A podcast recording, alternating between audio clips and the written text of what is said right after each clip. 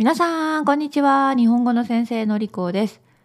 皆さん、日本で見つけた変なもの、変な食べ物について話していきたいんですけど、これは私のブログの内容でもあるんですね。私のウェブサイト、japanesewithnorico.com はい、このウェブサイトにはいろいろなコンテンツがあります。主なコンテンツは私のメインのポッドキャストのシーズン1のトランスクリプションが全部見える無料で公開されています。つまり365。あ、365と言っても昔のあのインタビューエピソードのトランスクリプションは作っていないんですね。なのでそういうものはないんですが、まあ、大体のソロでやっているシーズン1のトランスクリプションすべてある、あります。はい。そしてね、最近は、まあ、新しいプロジェクトとして、えー、Japanese Easy Blog ということで、まあ、中級ぐらいですね。中級 N3 または N4 から N3 にもうすぐ行くよっていう人をターゲットにした、まあ、短いのりこの日本語ブログを書いています。今のところはね、13まで。だからまだ本当に少ないコンテンツなんですが、まあ、ただこれを書くときに私は、まあ、振り仮名はつけていません。はい、振り仮名をつけてというリクエストもあるんですが、まあ、オンラインのコンテンツなので、読みちゃんとか、ね、いろいろなエクステンションを使えば簡単に振り仮名は出せるし、まあ、英語訳と言葉のリストもつけています。えー、そして、本当に短いです。短い。オーディオファイルもあります。なので、まあ、ちょっと短く、そして私のプライベートの話を少しだけ入れてコンテンツを書いているので、あの、のりこさんらしいまあのりこさんが何をしたか、何を感じたか、何を食べたか、何を経験したかっていうような内容も感じられる、あの、ブログ。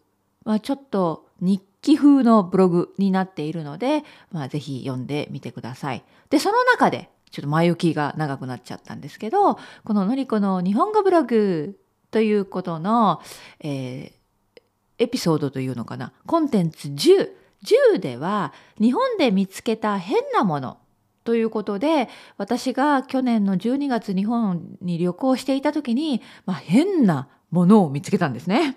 はい、それについて書きました。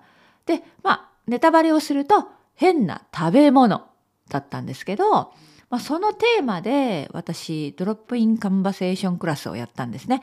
で、この drop-in conversation class はグループのレッスンで、まあ、会話のレッスンで本当に日本語でずっと話す30分40分50分まあその参加人数によって時間の長さが変わるんだけれどもその drop-in class は私のコミュニティ Japanese Together の中でやっています。でこのブログまあ本当にそのページに行ってみてくださいね。あのやっぱりこのブログのコンテンツを読んでほしいしで読んだ後にですね内容について、まあ、会話をしてほしいんですね。え、なので、Let's Talk ということで、3つか4ついつも質問を書いてるんです。で、まあ今、この日本で見つけた変なもののページに書いてある私の皆さんへの質問です。質問はですね、1、おにぎりを食べたことがありますか？どんなおにぎりが好きですか ?2、日本のコンビニに行ったことがありますか ?3、皆さんの国にはコンビニがありますか ?4、皆さんにとって日本の食べ物で変な食べ物は何ですか？まあ、全てのこの質問はこの私のブログの内容につながっているんですが、はい、こういうことを、まあ、お互いに話し合うというドロップインクラスもやっているんですね。はい。で、今日のテーマはもう一回、日本の食べ物で変な食べ物、皆さんどう思いますか？えー、私のこのね、ドロップインカンバセーションクラスに参加してくれた、まあ、メンバーの方の意見は納豆でした。まあやっぱりいつでもどこでも変な食べ物は何だと思いますか？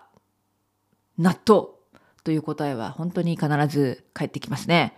はい。でも私は納豆が大好きだし、私の夫、ペルー人の夫も納豆が大好きなんです。はい。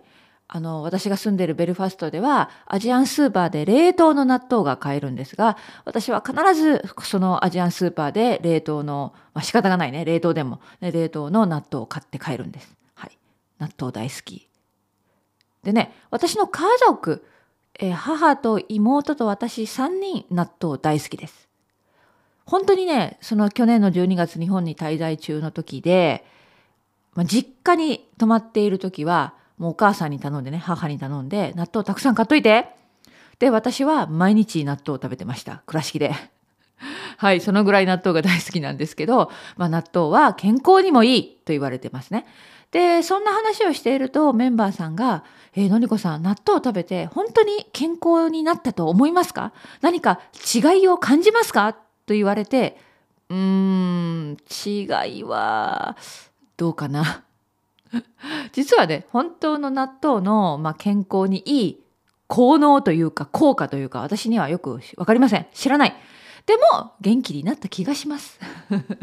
はい。まあ納豆大好きなんですね。そしてもう一人のメンバーさんは、えー、でも納豆臭くないですか先生って聞いたんですね。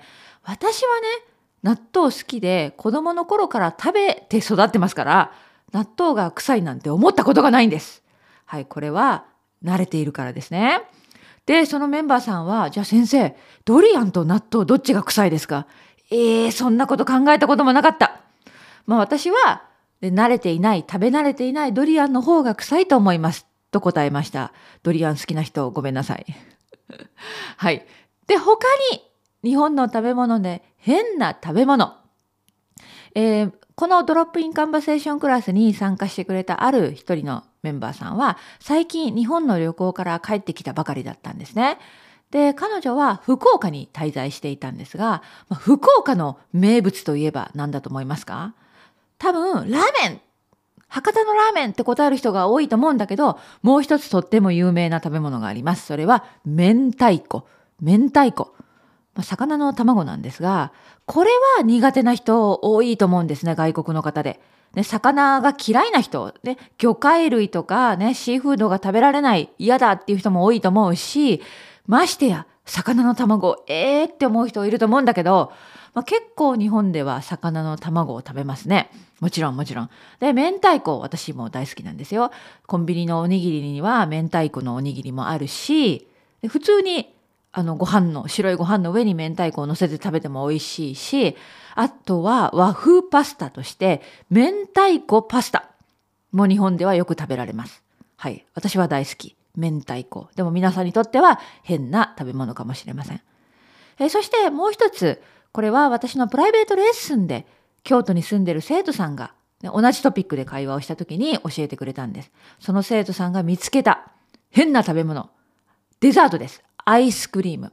アイスクリームでもとっても変な変わったフレーバーのアイスクリームなんですね。で、生徒さんは食べなかった。あまりにもびっくりして美味しいはずがないと思ってチャレンジしなかったそうなんですが、その生徒さんが見たアイスクリームはですね、大阪でした。大阪で有名なものはカニ道楽。あの大きなカニのね、あの宣伝のものがありますよね。そのカニ道楽のアイスクリーム。つまり、カニアイスクリームなんです。えー、すぐに Google でカニアイスクリームってあの入れて調べてみてください。写真がたくさん出てきます。で、そのカップのパッケージには赤いカニが、大きなカニが描かれている。もう見たからにですね、えー、何このアイスクリーム気持ち悪いと思っちゃう。私もさすがに。カニはアイスクリームとして食べちゃダメでしょう。ねえ、でも日本にはカニアイスクリームがあるんですね。